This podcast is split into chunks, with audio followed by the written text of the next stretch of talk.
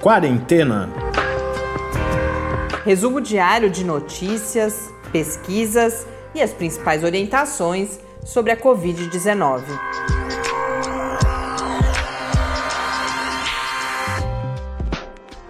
Quarentena, dia 221.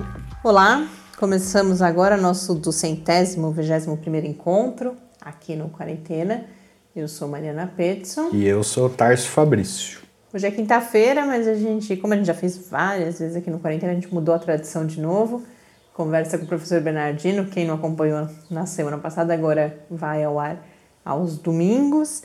Mas para compensar, a gente tem entrevista, faz tempo que a gente não tinha entrevista aqui no programa. Eu converso com o professor Célio Pasquini, que é do departamento do Instituto de Química da Universidade Estadual de Campinas, a Unicamp, sobre o desenvolvimento de métodos de análise para a identificação do teor de etanol no álcool em gel, que se tornou algo tão familiar para a gente nessa pandemia. E a conversa é interessante para a gente compreender primeiro essa problemática de produtos com muito menos etanol do que aquilo que é preconizado pela Anvisa e, e o que há evidências de que age para eliminar o vírus e também uma conversa interessante para a gente entender um pouco melhor o que significa essa ideia de análise, em que é, é, é para mim foi um, assim, é, muito esclarecedor mesmo entender como a análise. A gente ouve falar em análise, a gente até tem uma compreensão de senso comum sobre o que significa análise,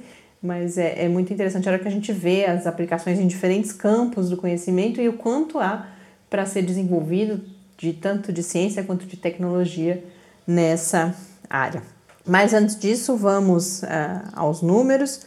Aqui no Brasil, que desde ontem, acabou passando aqui o registro, tem o seu ministro da Saúde, Eduardo Pazuello, com Covid-19 confirmada. Então, mais uma autoridade, nesse caso muito emblemático, né, porque é o, é ministro da Saúde com Covid-19.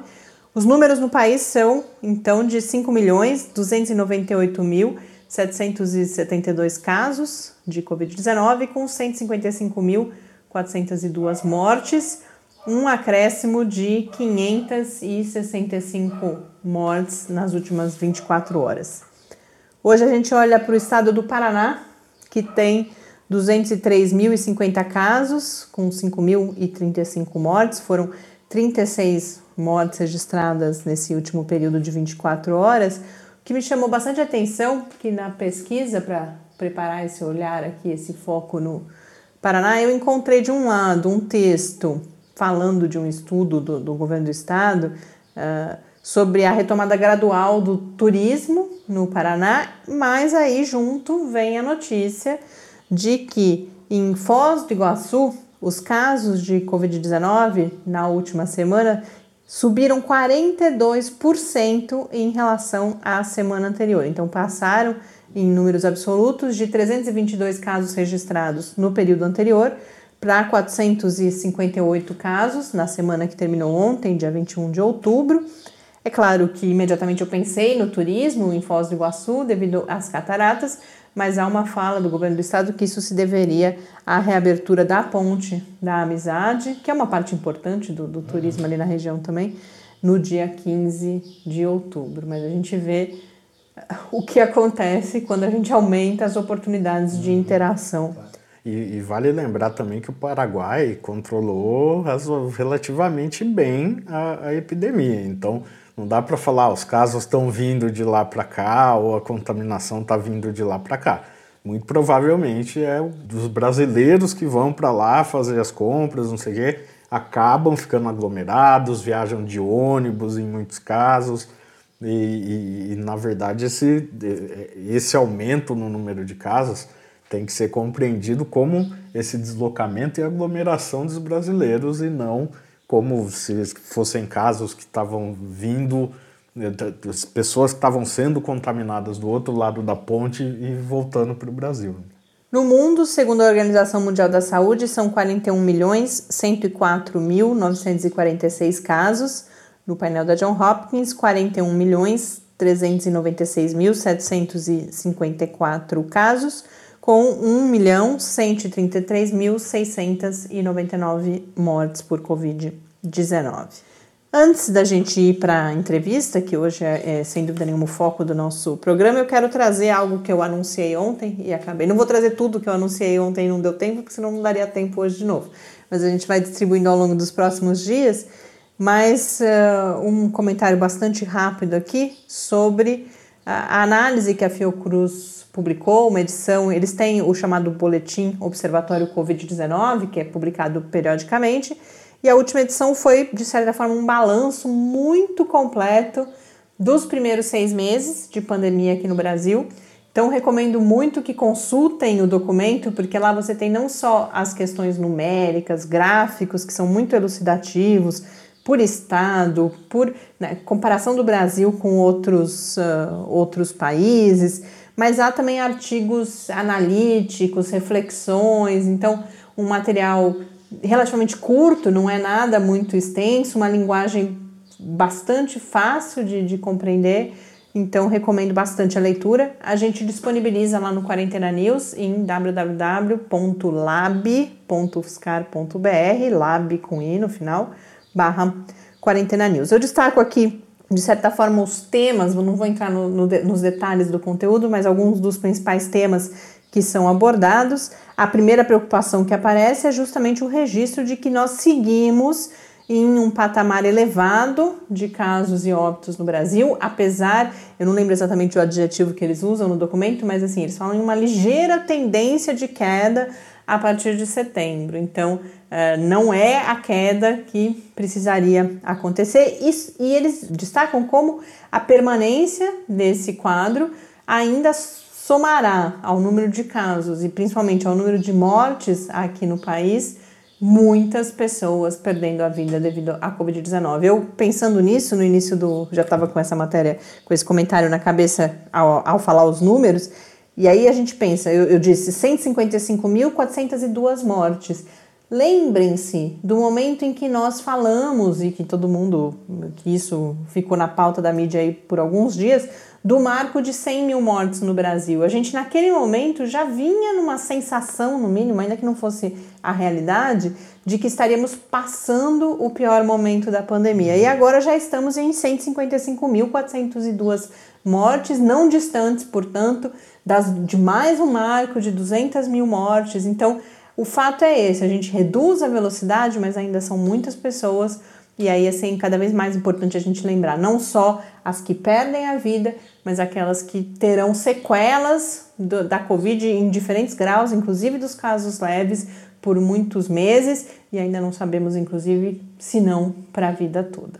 E enquanto isso, a gente continua vivendo nesse abismo de desinformação, né? Que não, não sei como as pessoas têm coragem de se prestar esse tipo de, de papel. Eu vi alguns vídeos hoje por recomendação de de alguns colegas que, que você fica com vontade de pular do telhado da casa e falar não tem como é, resistir a isso. E é, é Vídeos sobre?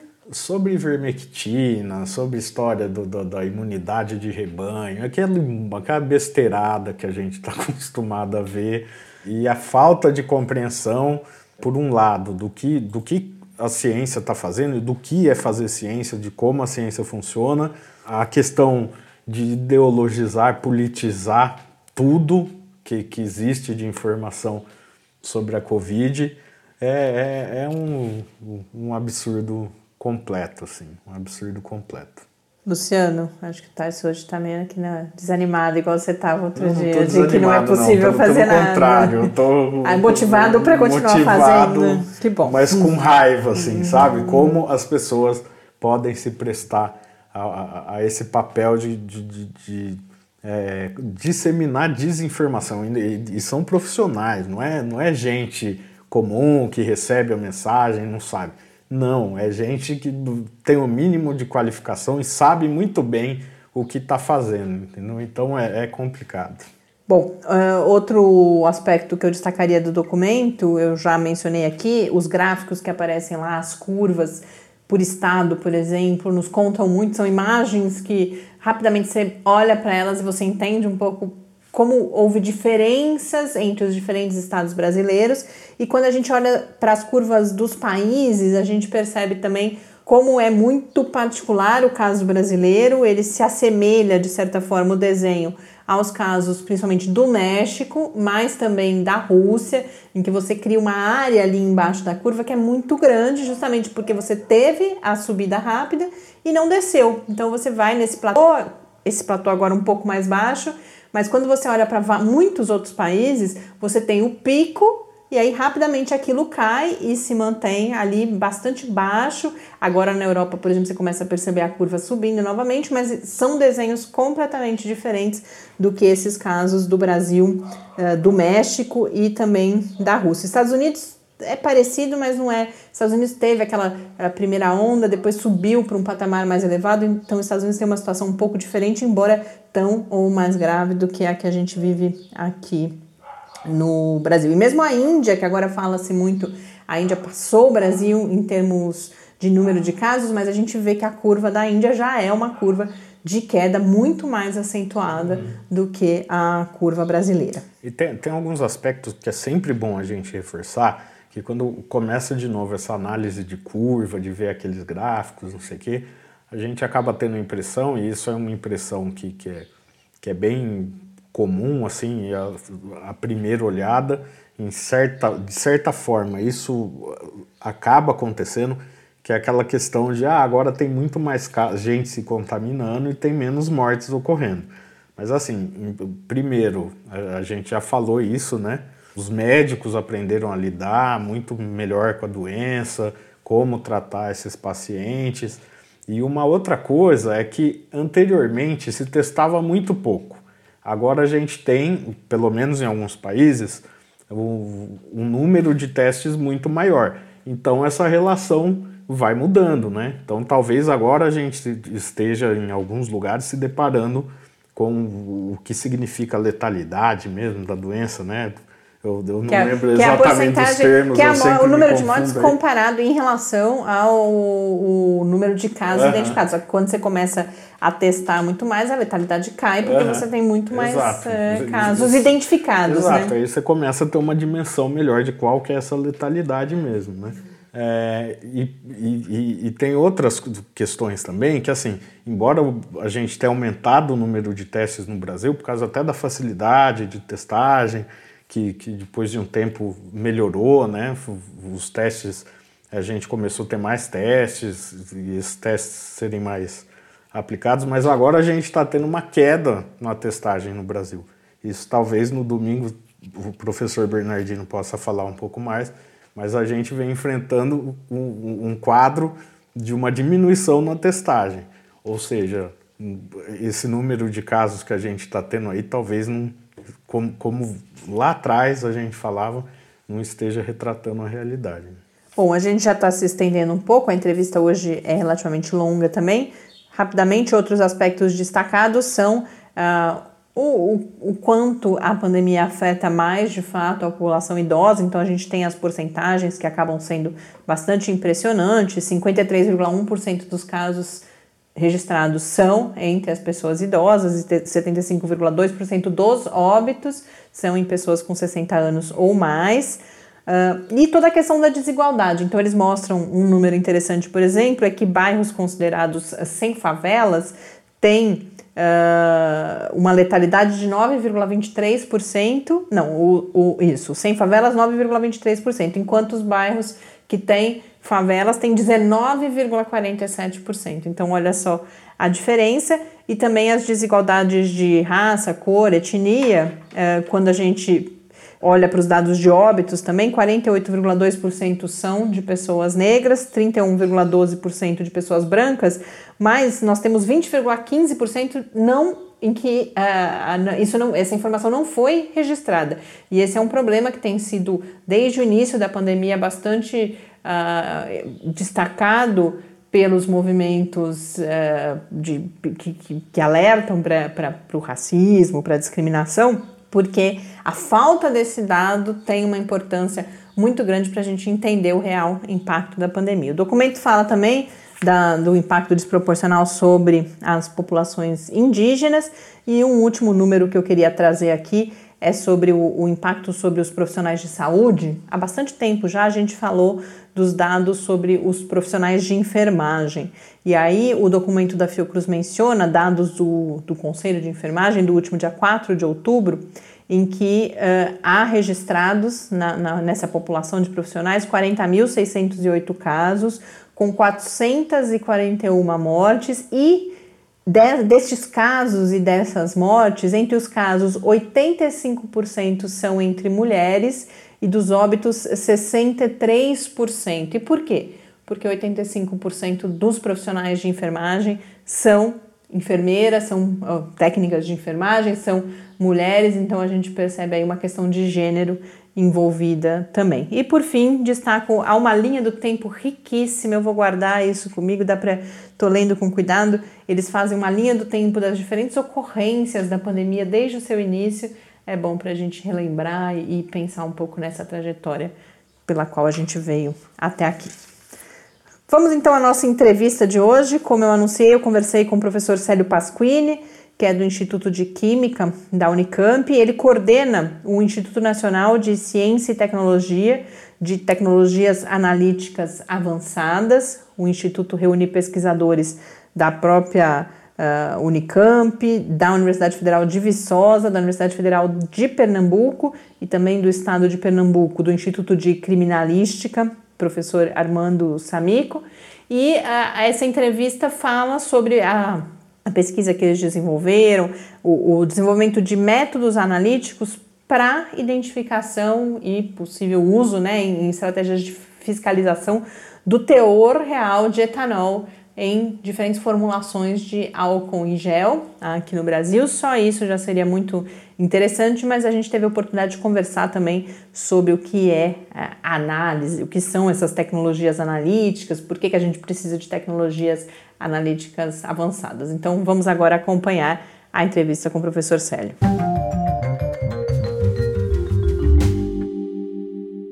Professor Célio, muito obrigada por ter aceito o nosso convite e de permitir que a gente entenda um pouco mais a pesquisa que vocês realizaram e, e outras questões associadas ao álcool gel que acabou se tornando algo tão familiar para nós ao longo dessa pandemia. Inclusive, antes da gente começar a falar do método, especificamente da pesquisa que foi realizada, eu queria, para que as pessoas entendessem é, melhor, que a gente falasse o que é o álcool gel, como o que está nessa formulação, que, que, que, que espécies químicas a gente tem ali, e por que, que é importante analisar, fazer essa análise da, da composição. Quando a gente fala, a gente se acostumou, por exemplo, a falar álcool 70, mas talvez algumas pessoas não, não, não saibam a que se refere esse 70. Então, do, do que, que a gente está falando? Certo, Mariana. É um prazer conversar com você sobre esse assunto, né, que realmente tomou é, vulto por causa da pandemia. Né? O álcool gel existe há muito tempo, a formulação existe há muito tempo, mas agora ele, tá de uso, ele tem uso obrigatório praticamente em todos os locais. Né? Mas o que, que ele é? Simplesmente uma mistura de álcool etílico, né, o álcool gel, o álcool, é uma classe de substâncias, no caso é o álcool etílico, o álcool comum, o álcool que a gente coloca inclusive no, no, no, no, no tanque de combustível do nosso carro, só que mais purificado, é claro, de outro uso. Mas é, é o mesmo, a mesma substância. E água e um agente que forma o gel certo? A proporção recomendada, estudada, né, melhor proporção entre água e álcool, né, para que é, essa mistura, né, essa, o, esse produto seja eficiente para neutralizar o, o, vírus da Covid-19, é quando o conteúdo de álcool é de 70% em massa. Significa que você pegar 100 gramas do álcool gel, 70 gramas é álcool, álcool etílico, ou etanol, como a gente fala, certo? É, 29,5% é água, certo? E meio por cento é um, uma substância que é um polímero chamado carbômer, que forma o gel, certo? Que dá essa consistência de gel ao produto. É isso só. E só isso seria o, o necessário para que ele tivesse o seu efeito antisséptico. Então, é, é muito simples, a composição dele é muito simples. Me surgiu uma dúvida agora de por que os 30% de água. É para economizar, para usar menos álcool, não, não, ou tem um efeito? Não, esse, esse, esse conteúdo de etanol, do álcool, deve estar entre 62% e 71%. Um teor de água maior causa um efeito é, ruim na qualidade, ele não tem mais o efeito antisséptico. E se tiver muito álcool também, também não tem. Ah, então se tiver, se fosse 100% de álcool, por exemplo, também não seria bom. Não, uhum. porque a água é um veículo que também auxilia é, a, a, que, o, a que o, o, o, etanol, que é o antisséptico, atinja o vírus quando você higieniza a sua mão, entende? Então, sem, sem a presença de água ou com um teor de água muito baixo, o, o, o antisséptico também não tem efeito é, que deveria ter. Ele reduz o efeito. Assim como o teor de etanol estabelecido, né, para que ele tenha eficiência, é entre 62% e 71%. Por isso é importante saber o teor de etanol que você tem no produto que você adquire, certo? na farmácia, no supermercado, urgente, em qualquer E aí, professor, vocês desenvolveram então dois métodos diferentes, o que chama atenção que um deles uh, é, é relativamente barato e tem um resultado muito rápido em apenas dois minutos. Eu tive a felicidade de poder ver o equipamento funcionando, isso infelizmente nossos ouvintes uh, não podem, mas eu queria que a gente tentasse explicar um pouco, então, de um lado, como, como que funciona, eu pude ver algo, eu acho que a gente pode estabelecer uma analogia, guardadas todas as proporções com uma espécie de microscópio, porque a gente tem ali um, um equipamento onde você põe uma amostra de álcool, você tem uma interação com a radiação, e aí tudo isso o, o senhor pode explicar depois é, muito melhor do que eu, e aí a gente vê uma espécie de gráfico, e dependendo do que a gente vê nesse gráfico, a gente sabe quanto que tem de álcool, quanto que tem de água ali. Uh, queria que falasse um pouco dessa diferença, de por que, que foi possível, por exemplo, desenvolver esse outro método que é mais barato, que é mais rápido, e também que contasse um pouco do trabalho de vocês, porque eu imagino que, por exemplo, o equipamento ele já existia. O que é necessário fazer para poder usá-lo agora para esse fim que é uma necessidade nesse momento? Isso. É, existem, inclusive, outros métodos. O método é, é, a receita de como você emprega o equipamento, ou a que a gente chama de tecnologia analítica, né? É, a técnica analítica para um determinado fim. Então, uma vertente da pesquisa na área de química analítica é o desenvolvimento de novos métodos. E a gente sempre busca atender necessidades como essa atual aí, né? E, e, e procurando desenvolver métodos que sejam mais baratos, mais rápidos, que permitam que seja usado em campo, não só dentro do laboratório, certo? O programa de fiscalização. E essa, essa tecnologia é, da, da espectroscopia no infravermelho próximo, embora o nome seja parece bastante acadêmico, né? ele é relativamente fácil de compreender. Nós estamos todo dia expostos à espectroscopia. Toda vez que você olha um objeto colorido, você está é, fazendo o papel de uma medida de absorção. A radiação branca vem, incide sobre um objeto que é vermelho, por que, que ele fica vermelho? Se a radiação que vem do Sol, da lâmpada que está iluminando o ambiente, emite todas as cores, vamos dizer assim, né? ele, o objeto fica colorido porque ele absorve preferencialmente uma determinada radiação e reflete a outra para você. Então, ele absorveu a radiação azul, verde, refletiu o vermelho. Então, sua blusa é vermelha. Por esse motivo, o, o detetor, é, fotométrico nesse caso, é o seu olho certo? Ele consegue acessar e ver, impressionar seu cérebro de acordo com a coloração e a característica dessa luz, que no nome geral científico chama radiação eletromagnética. Certo?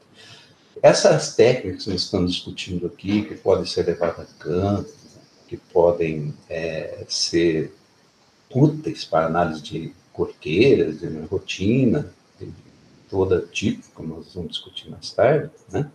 É, ela, ela é baseada no uso da radiação eletromagnética, mas numa outra região, uma região que a gente não vê. O nosso olho, o nosso sensor, né, não é não é adequado para enxergar esse tipo de radiação, mas existem dispositivos eletrônicos né, que são capazes de detectar intensidade nessas regiões espectrais também. Então, essa região do infravermelho próximo, chama próximo, porque é logo depois do visível, é próximo ao visível, tá? onde a gente termina de ver, começa essa região espectral.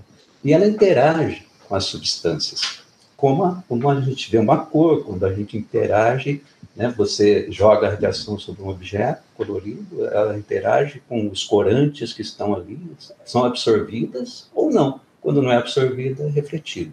Né? Então, se eu colocar uma amostra de álcool gel, que é a nossa amostra de hoje, né, exposta à radiação do infravermelho próximo, algumas frações delas vão ser absorvidas e outras não, dependendo da composição que tem lá. A água absorve, o álcool absorve, e absorve de forma diferente. Né? Então, é esse, esse, esse é, é, o resultado disso, né, observando nessa região do espectro infravermelho, essa radiação, é o que nós chamamos de espectro de absorção. Ele está nos mostrando a composição química daquele material, tanto qualitativa, quer dizer, o que tem e quanto tem, certo? Se há mais água, há uma região característica que absorve mais, assim como uma coisa que é muito vermelha absorve muito azul. É a mesma coisa. Só que trabalhada numa região que a gente não enxerga, você tem que ter um instrumento para poder visualizar essa absorção. Né? Então, esse, esse resultado final, que a gente chama de espectro de absorção, né, é justamente isso. E ele tem, então, a informação: qual é a quantidade de água, qual é a quantidade de etanol que está presente naquela amostra de álcool gel. Né? E isso me permite traduzir isso matematicamente no teor de álcool, que é o que importa quando você está tentando atestar a qualidade do produto que está sendo comercializado por exemplo. Né? Então, basicamente, é isso. É, os, houve dois trabalhos desenvolvidos, na verdade, né? e é pelo, pelos pesquisadores do, do INCTA, que é o Instituto Nacional de Ciências e Tecnologias Analíticas Avançadas. Um foi feito em Pernambuco, Recife, e o outro foi feito em Viçosa, Minas Gerais, certo? Com participação de diversos pesquisadores que é, é, é trabalharam com duas técnicas, né? Aqui em Viçosa, só com infravermelho próximo, em Recife, com infravermelho e o infravermelho próximo, tá? Todas são rápidas, mas o custo do infravermelho, é, o equipamento é muito mais caro do que o equipamento que, que você teve a oportunidade de ver, que é portátil, né? É, e que pode ser, popularizar mais a, a, o método que foi desenvolvido. Tá? É, como o senhor falou agora de popularizar, as pessoas podem imaginar, bom, eu vou poder ter um equipamento em casa eu e testar o álcool. Como, qual é a finalidade? Eu entendo que isso é para os órgãos uh, fiscalizadores, né? E se vocês já, já estão em contato com esses órgãos, e de outro lado, se nós, consumidores, que tipo de cuidado a gente precisa uh, tomar? Porque um, antes disso, talvez eh, seja melhor a gente comentar os resultados que vocês já obtiveram, porque vocês testaram 75 amostras e encontraram várias não conformidades. Eu acho que talvez as pessoas antes saberem disso, de que existe isso no mercado, seja importante. Então, se o senhor puder inicialmente comentar esses resultados. É, isso é importante. No desenvolvimento de um método analítico, você procura aplicá-lo em amostras reais? Então, tanto lá em Recife como aqui em Viçosa, foi, foi comprado no comércio local, comprado pela internet, certo? É, diversas amostras, somaram 71 amostras no total. Em Recife, inclusive, algumas amostras foram apreendidas pela polícia em ações de, de fiscalização. E dessas amostras, realmente foram encontradas muitas com teor inferior àquele recomendado de 70%. Massa e massa, certo? É, não quer dizer que a maioria desses álcools não tenha eficácia, porque a faixa de eficácia está entre 62 e 71, certo? Mas foram encontrados muitos também em que o teor de etanol estava abaixo de 50, e em Recife se encontrou até teores de 20% de, de etanol. E nesses casos, a eficiência do, do antisséptico é nenhuma, certo? Então a pessoa pensa que está sendo protegida e não está. Né? É, com relação ao aspecto que você falou, é, então, mas lembre sempre que não é objetivo dos pesquisadores da área de química analítica que desenvolve os métodos analíticos é, fazer é, é, fiscalização, certo? A fiscalização é, é, requer, requer todo um protocolo oficial de coleta de amostras, de contraprovas, né? Porque isso pode terminar é, na justiça, né?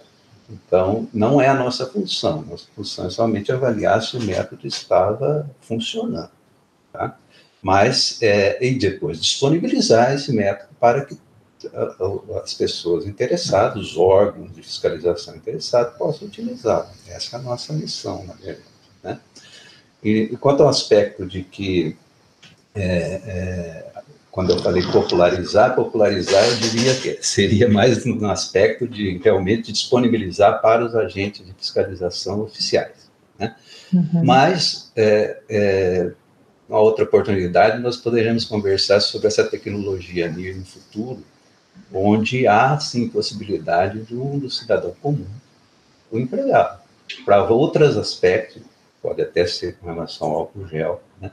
mas com certeza já há um, um, uma linha de desenvolvimento de instrumentação de baixíssimo custo, baseado nessa tecnologia do infravermelho próximo, para você chegar no supermercado, por exemplo, escolher um, uma maçã, se ela está doce ou não. Né? É, é, é, as técnicas infravermelho próximo são caracterizadas como não destrutivas, não precisa cortar maçã para descobrir se ela está doce ou não.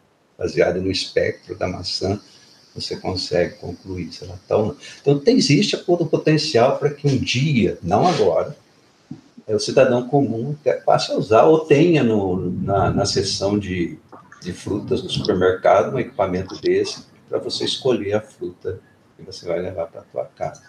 Em, em indústrias de, de é, agrícolas, ele já é empregado para fazer seleção de frutas. Né? E aqui tem muito trabalho feito no Brasil sobre isso também, inclusive uhum. dentro do INCTA.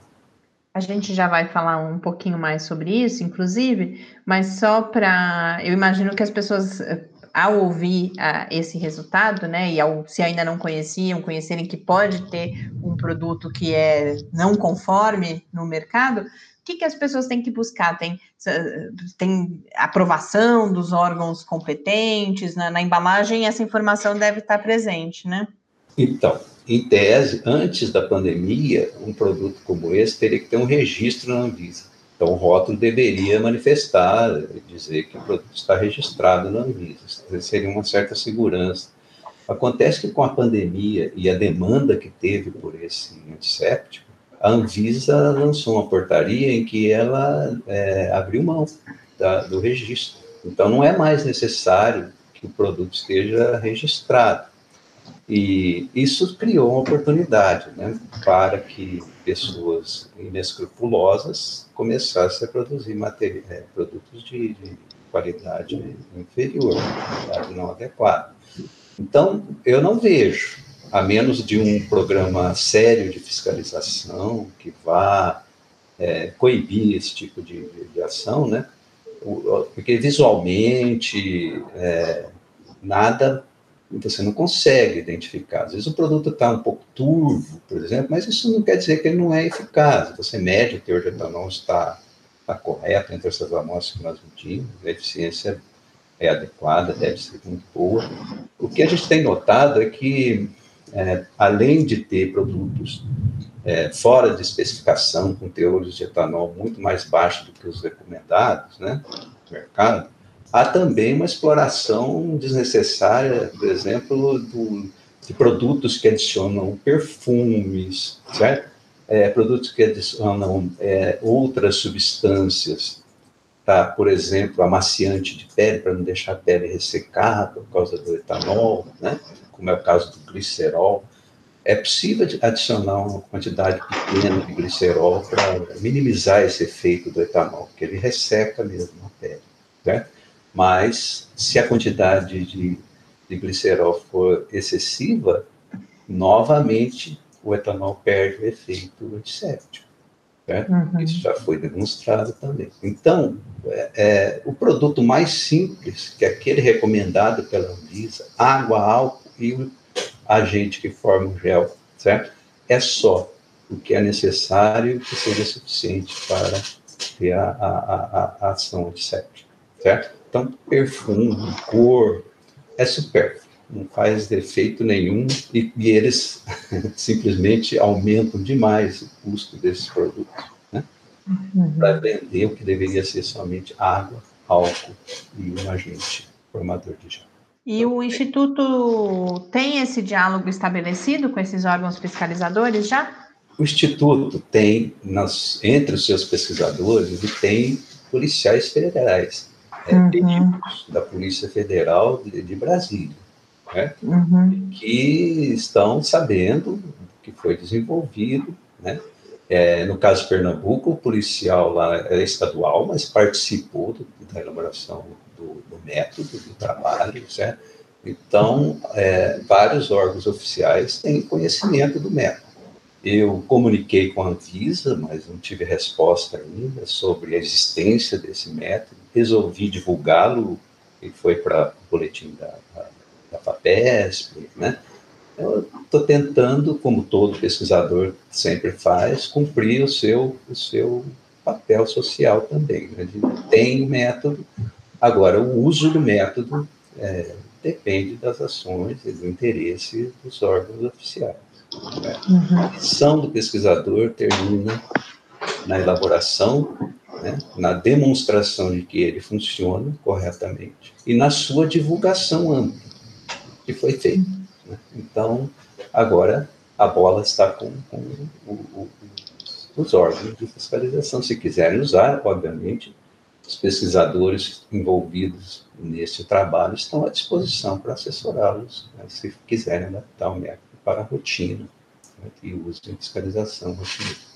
E, professor, aproveitando então a oportunidade, porque quando a gente ouve o exemplo do álcool em gel, agora esse exemplo da maçã, né, que é, que é impressionante, é, aí começa a parecer, bom, é óbvio que isso precisa ser feito, que análises precisam ser feitas, mas me parece, e a minha experiência pessoal é essa, imagino que de muita gente, a gente não pensa muito, quando a gente ouve falar em análise, hum. eu acho que pessoas, a gente não tem muita clareza do que é por que, que, é importante, em que áreas que pode ser aplicada e por que, que precisa de ciência e tecnologia, né? Agora, esse é um exemplo do álcool em gel que concretiza isso, há um método que precisa ser estabelecido. Então, se o senhor pudesse agora contar um pouco, dar alguns exemplos dos trabalhos que são realizados pelo Instituto Nacional de Ciências e Tecnologias Analíticas Avançadas, então, para as pessoas entenderem em diferentes áreas, né, na área ambiental, agropecuária, forense, há análise que, análises que precisam ser feitas, e justamente como que, a, que, a, que os cientistas, o senhor falou várias vezes dessa missão dos cientistas, como que a ciência e a tecnologia pode contribuir para que a gente tenha aí ferramentas mais adequadas. Mariana, é, é difícil é, encontrar qualquer área da ciência e, e aplicada, certo? E também é, é, do nosso dia a dia que não esteja usando um mais métodos analíticos, né? Isso que você acha que é difícil de interpretar, é, de entender o que é, faz parte da nossa rotina, faz parte de todo a, nossa vida cotidiana. Às vezes eles, tá, eles estão presentes, nós não, não, não, percebemos, não temos uma evidência muito clara, mas a hora que você bebe uma água, aquilo foi analisado. Uma das vertentes, uma linha de pesquisa muito forte que o IMCTA mantém na área ambiental são os contaminantes emergentes. Né? Novas substâncias que estão sendo é, é, é, adicionadas, né, jogadas no meio ambiente, podem terminar na, na água que você bebe, por exemplo. Certo? E que ainda não se sabe seus efeitos, se são danosos, se não são, e quais são os seus limites, para que você possa estudar isso, né, essas substâncias que estão presentes é, na água devido à, atividade humana, né, eles produzem, eles despejam isso na, na, água de descarte, e depois isso vai passar, parar nos rios e acaba voltando, né, uma hora para a água que você bebe. Né? Então, essa, esse daí precisa de métodos analíticos muito sensíveis, diferentes desse que nós falamos de medir é, 70% do teor de, água, de álcool na, no álcool gel. Às vezes você quer medir quantidades extremamente pequenas, mas que mesmo nesses níveis extremamente baixos podem ser nocivos à saúde humana. Né? É o caso dessa linha de pesquisa já em desenvolvimento pelo INCTA desde 2008, quando ele foi estabelecido. Essa área ambiental se vale muito das ferramentas analíticas para tirar conclusões de interesse muito é, relevante para a sociedade. Né? Contaminantes emergentes. Também dentro dessa, dessa, dessa área, é, mais recentemente, né, há, há um interesse muito grande dos seus pesquisadores para a água de reuso. Né? Embora a água no Brasil pareça ser bastante abundante, né? a gente também caminha para o que está acontecendo em outros países. Reusar o que já foi usado. E ela vem com toda essa carga e é preciso descobrir como estão operando os métodos de purificação dessa água. Né? Aí, como que você descobre se aquela substância foi eliminada ou não foi eliminada? É um método analítico, sensível, seletivo, capaz de encontrar aquela espécie na água e determinar que o seu teor está abaixo daquele que é, é crítico para a saúde humana, se ela for uma substância que apresenta algum tipo de, de risco. Certo? Então, totalmente presente né, na área de ambiental. É, outra área que nós temos é a agropecuária. O exemplo da maçã, tem trabalhos, trabalhos desenvolvidos para manga, trabalho desenvolvido para caju. Caju é um caso interessante, a gente não pode colher o caju verde, mas a gente colhe uma banana, certo? Tem que colher o caju maduro. É uma fruta que não madura depois de colher. Ela deteriora e é jogada fora, certo? Uhum. Como você colhe um caju maduro? Né? Bom, Obviamente, você pode ter experiência de alguém que olha, né? Mas você pode usar esse mesmo equipamento que você eu tive a oportunidade de mostrar para fazer a do álcool gel. Se eu é, encostar a janela dele e tiver um espectro de caju, eu posso saber se ele está numa situação que ele pode ser colhido, maduro, doce, certo? E, e, isso, imagina o tanto que agrega de valor se você consegue selecionar no pé certo? Que o aparelho pesa 100 gramas, você leva com bateria para o campo, tira o espectro, certo? E colhe somente aquele caju que vai estar maduro, é, que o cliente que comprar no futuro vai gostar de ter comprado, paga até um pouco a mais, ele agrega valor a esse produto agrícola. Né? E em termos de, da área de, de agropecuária, o INCTA vai desde a da, aí em São Carlos, por exemplo, na Embrapa, né, uhum. se desenvolve trabalhos é, é, muito importantes, inclusive para criar padrões para que se possa certificar as análises que são feitas em todo o Brasil de determinados é, é produtos de interesse agrícola, certo? até é, como se processa aí na Universidade Federal, né, com o professor Joaquim Nóbrega, como se processa as amostras para que ela possa ser é, acessada por uma determinada técnica analítica, é uma parte muito importante das, da, da área da química analítica também. Né? A área ambiental também, esqueci de falar sobre os microplásticos, que hoje também são um problema muito sério se você observar uma praia e, com detalhe, observar areia, você vai encontrar muitas partículas de, de, de plásticos que estão é, é, poluindo né, as nossas praias e a necessidade de técnicos que consigam identificar que tipo de polímero que está ali. Ainda se sabe muito pouco sobre qual é o efeito dessa, desses microplásticos sobre a saúde humana, então é preciso identificar, identificar o tipo, o tamanho das partículas que se encontram é outro assunto que o INCTA aborda também. Né? Na área ambiental também, desenvolver métodos para esse episódio do derramamento de óleo, que aconteceu recentemente, certo? Vamos observar é, o efeito de, é, desse derramamento sobre a fauna, sobre a flora, né? Então, o que, que se tem que fazer? Análise, análises químicas de camarão, de peixes, né?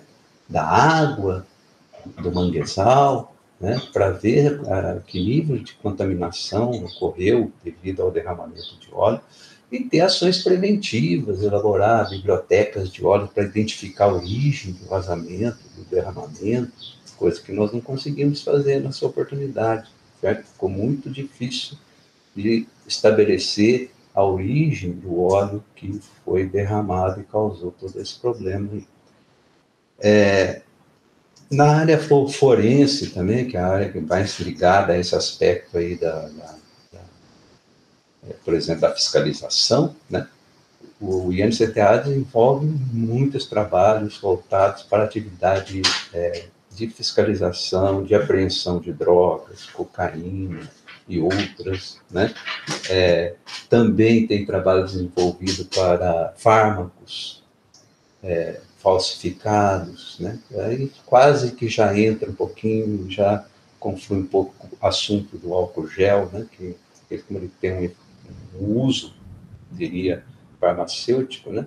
Você vê, e não é só ele, há vários outros produtos é, é, que são falsificados, vários outros medicamentos que, que podem estar fora de especificação, até não ser o medicamento que está dizendo na, na, na, na embalagem que está lá sendo vendido.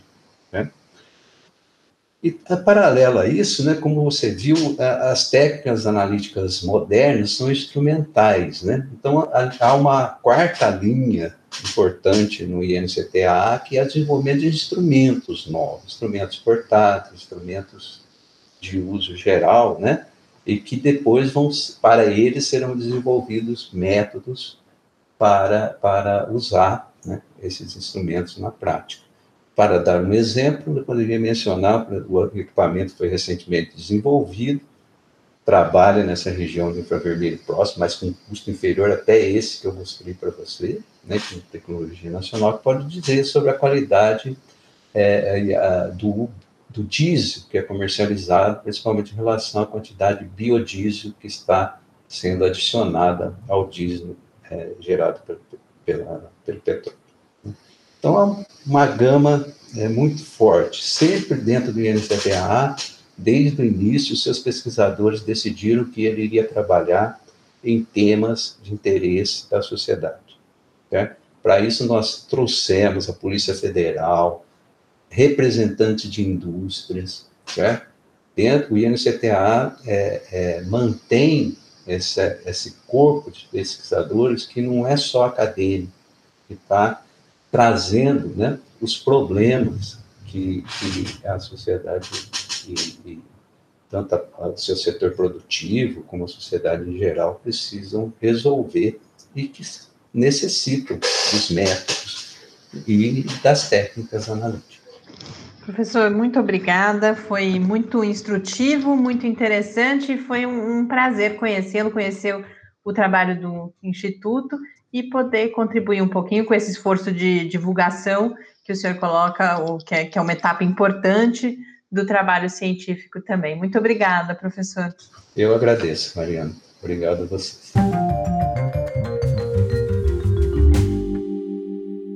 De volta aqui ao Quarentena para encerrar mais esse episódio. Convido vocês a escreverem para a gente, colocarem as suas dúvidas pelo podcast quarentena.gmail.com ou no Twitter, em QuarentenaCast. Um grande abraço e a gente volta a se encontrar amanhã. Até amanhã. Quarentena é uma realização do Laboratório Aberto de Interatividade para a Disseminação do Conhecimento Científico e Tecnológico, o LAB da UFSCar, e do Centro de Desenvolvimento de Materiais Funcionais, CDMF.